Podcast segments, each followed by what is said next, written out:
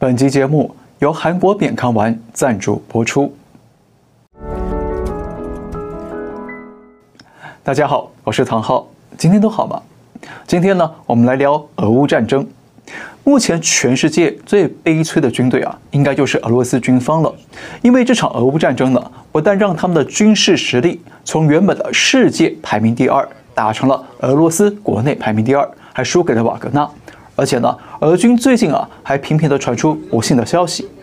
首先，六月二十三号，瓦格纳集团发动了兵变，虽然整个过程不到二十四小时，但是瓦格纳领袖普里戈金声讨国防部长绍伊古以及呢参谋总长格拉西莫夫，批评他们不但没有提供瓦格纳足够的弹药补给，甚至呢还炮击瓦格纳前线部队。那普里戈金也扬言要拿下这两个高级将领。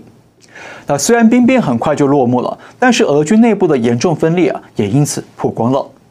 接着，俄罗斯的空军司令有“末日将军”称号的苏洛维金传出失踪了，因为据说啊，他早就知道瓦格纳准备发动兵变，所以呢被逮捕调查了。那这个消息意味着普京在调查整肃军方内部了。那七月十一号，俄罗斯的中将佐科夫被乌克兰导弹轰炸阵亡了。成为俄罗斯阵亡的十名将领当中军阶最高的将领。那不到二十四小时，俄罗斯又丢了一名将军。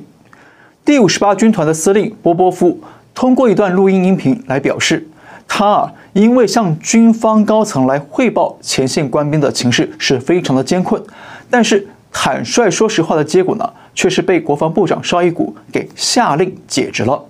那更重要的是，波波夫还指控说。虽然乌克兰军队没办法在前线突破俄军，但是俄国军方高层呢却下令攻击俄军，等于是从背后插刀。他批评绍伊古和格拉西莫夫等军方的高层背叛了所有士兵，等于是在最前线的部队陷入最艰困的时刻来斩首俄军。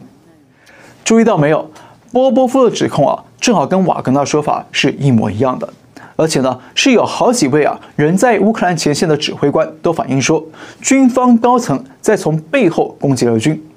那这个自己人攻击自己人的现象很离奇，对不对？是军方高层要让前线士兵啊激发背水一战、置之死地而后生的斗志吗？还是说呢，军方高层要借战争的机会来趁乱清洗自己的竞争对手或仇家呢？我们不知道。还有，《华尔街日报》披露了最新消息，证实了瓦格纳兵变之后，空军总司令苏洛维金确实被逮捕了，而且呢，还有其他十几位高级将领被带走调查，大约有十五个人被停职或者开除。好，这一连串的负面消息啊，不但折损了俄军内部好几位高级将领，同时呢，也曝光了军方内部现在充满了猜忌、斗争、不信任。以及呢，士气低迷、人人自危等等的问题啊。那么这样的部队还能打仗打下去吗？而且您有没有注意到，瓦格纳发动兵变之后呢？按理说啊，这是叛国的大罪，而且呢还是阵前倒戈，那罪名应该是更重的。但是普里戈金到现在都没有被拿下或者被处置，为什么呢？当然了，一方面可能是因为他跟普京的交情呢真的是非常的深厚，所以普京决定饶他一命。但是另一方面呢，我想更可能是因为普京担心，如果处理普里戈金，可能会触动军队内部和国内更多的力量，来爆发更多的兵变或者政变。好，那从这些迹象来看呢，应该可以推测出来，俄军内部啊现在很缺几样东西：缺弹药、缺可战之兵、缺可靠的将领，还有最重要的，缺信任、缺士气。既然这样的话，那对俄罗斯来说啊，可能就不适合再把战争拖下去了。否则呢，不但很难打胜仗，还会军心思变啊。更重要的是，几个军头的手上都有火力。那现在啊，他们枪口看似朝外，但会不会哪天也跟瓦格纳一样，突然朝向了莫斯科呢？特别是布林肯最近呢，还在媒体上公开的提醒说，瓦格纳兵变的戏码还远远没有结束。全世界还没看到故事的最后那一章，言外之意呢，就是美方应该掌握到了，俄军内部啊还有不少的军头跟瓦格纳一样，对军方高层不满，甚至呢对普京不满，随时都可能再度发动兵变或者政变。因此呢，我认为啊，现在对普京来说啊，很可能是该想一想了，怎么样把这场战争有技巧的画下句号，给自己找个体面的下台阶，回到国内来专注解决经济问题以及最棘手的军方内斗问题。否则，各自心怀鬼胎的将领们啊，不但会成为普京的政治风险和性命风险，而且快要崩溃的经济同样会给普京的政权带来巨大的威胁。于是呢，我们看到了一个有趣的消息啊，是俄罗斯发出来的。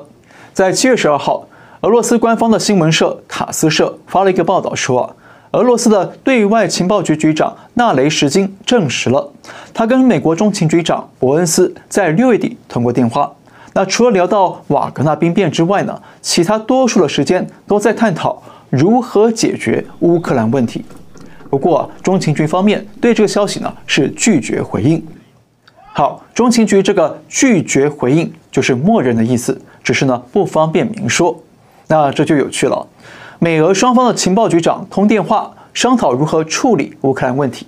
那这表明了双方啊都有意想要结束战争，特别是呢现在是俄罗斯主动放出消息来证实了这件事情，也就意味着俄罗斯在婉转的释放出停战信号，告诉美国跟北约说。哎，我们聊过乌克兰问题，那现在是不是该做点什么了呢？当然了，俄罗斯打出停战的暗号啊，未必美方跟北约就会接招。但是呢，我们从最近的几件事情可以发现，美方呢似乎也在打暗号，想要结束战争来清理战场。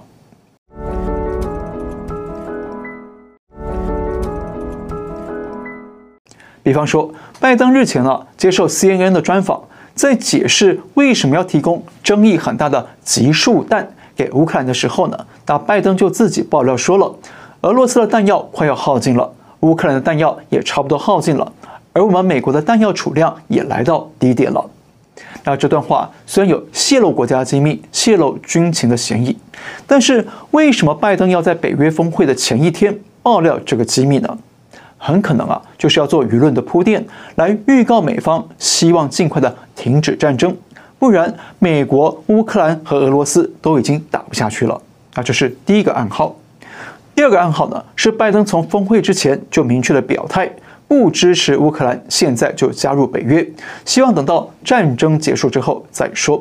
那稍后呢，拜登跟泽连斯基会面之后，被问到了战争如果结束。那乌克兰最快要多久才能够加入北约呢？拜登公开回答说啊，一小时二十分钟。那虽然我们不知道这个一小时二十分钟的数据啊是怎么来的啊，有什么猫腻，但是可以肯定的是，美方的算盘是啊，先让俄乌战争落幕，然后呢就让乌克兰火速的加入北约，进入北约的共同防御保护伞。好，从美国跟俄罗斯的这些动作可以发现了，双方呢其实都有意愿。也都需要让这场战争尽快的结束，让大家早点下班收工。那俄罗斯为什么需要停战呢？第一，国家经济濒临崩溃了；第二，战争损失太庞大，无力取胜；第三，军方内部分裂了，有兵变政变之忧。再来，那美方为什么想要停战呢？那这一点呢，跟我们上一集提到的美方不希望乌克兰加入北约的原因啊，是很像的。第一，美方不希望跟俄罗斯交火开战，如果战争再拖下去，那美方很可能也得被迫派兵啊卷入战争，那就会出现美国、俄罗斯两个核大国交战的局面，那就很可能会触发第三次世界大战，那全世界都赔上去，那这样的结果呢，不是美方想要的。第二，美方的国家财政和军火储备呢，都为了援助乌克兰被严重消耗了。需要尽快的停损，重新的修补，否则呢就会冲击美国的经济安全和国家安全。第三，明年底美国有总统大选，那大选最重要的议题呢就是经济与国家安全，所以美方需要尽快的停战，来全力拼经济才行。而且呢，现在美国民间越来越反对这场战争和无上限的援助乌克兰，所以拜登需要尽快的止战，才有更多资本来竞选连任。第四，也是最重要的一点了，就是目前对欧美来说呢，全世界最大的威胁已经不是俄罗斯，而是中共。而且中共对台海、南海和印太地区的威胁呢，已经是箭在弦上。如果欧美继续跟俄罗斯打下去，那只会让中共啊渔翁得利。而且现在俄罗斯已经打得差不多弹尽粮绝了，那军方内部又出现严重的分裂与内斗，所以应该暂时没办法去对欧洲构成严重的威胁。因此呢，美方需要尽快的从欧洲战场上抽身，把精力和资源集中到东亚地区和台海，来全力防堵中共的军事扩张。那这才是当务之急，重中之重。毕竟啊，全球有百分之五十的航运和百分之七十的半导体运输呢，都需要通过台海这条海上通道。而且，台海还是日本和韩国的能源命脉和经济命脉，同时呢，也是欧美对东亚地区的贸易命脉，所以绝对不能够被中共啊占领控制，否则呢，就会对世界主要国家带来严重的威胁。因此呢，此时此刻，对美方和俄方来说啊，确实都有停战的需求和压力。那双方也都在对外释放信号，来试探彼此和各国的反应。只是具体上啊，双方能不能够再进一步的坐下来沟通对话？那特别是在停火条件的谈判上，要怎么样才能够达成共识呢？那这才是接下来最有难度的挑战。好，我们再说一遍，除了俄罗斯因为内部不稳需要停战，那美国呢也有几个理由想要结束战争。第一，美俄不希望交战，避免触发三次大战。第二，美国财政与军火被严重消耗，急需修补。第三，明年美国总统大选需要停战来拼经济。第四，集中力量到东亚来防堵中共军事扩张。好，最后来看个健康资讯。传统的含义认为啊，肺部会主导鼻子。也就是呢，呼吸道相关的病变其实都跟肺部异常有关，像鼻炎、哮喘和肺病等等呢，都是因为肺部不健康、肺部积热过多导致的。那韩国的扁康韩医院院长徐孝熙，他拥有五十多年的行医和研究经验，用中草药开发出扁康丸。那扁康丸可以从根本上清除肺部的积热，让肺部恢复健康，而鼻炎、哮喘和肺病呢，却渐渐的康复。而呼吸不顺、容易疲劳以及相关的疫情后遗症啊，也会很快的改善。那现在全世界已经有十六万名病患被治愈了。有兴趣的朋友可以到扁康丸的海外官网去了解，网址是 triple w dot piancong dot us。那他们也有多国的语言服务电话可以免费的咨询，涵盖了欧美、澳洲、日本、台湾和香港等地，而且呢还有二十四小时的专家咨询。好。今天就到这里，感谢您收看，我们下次再会。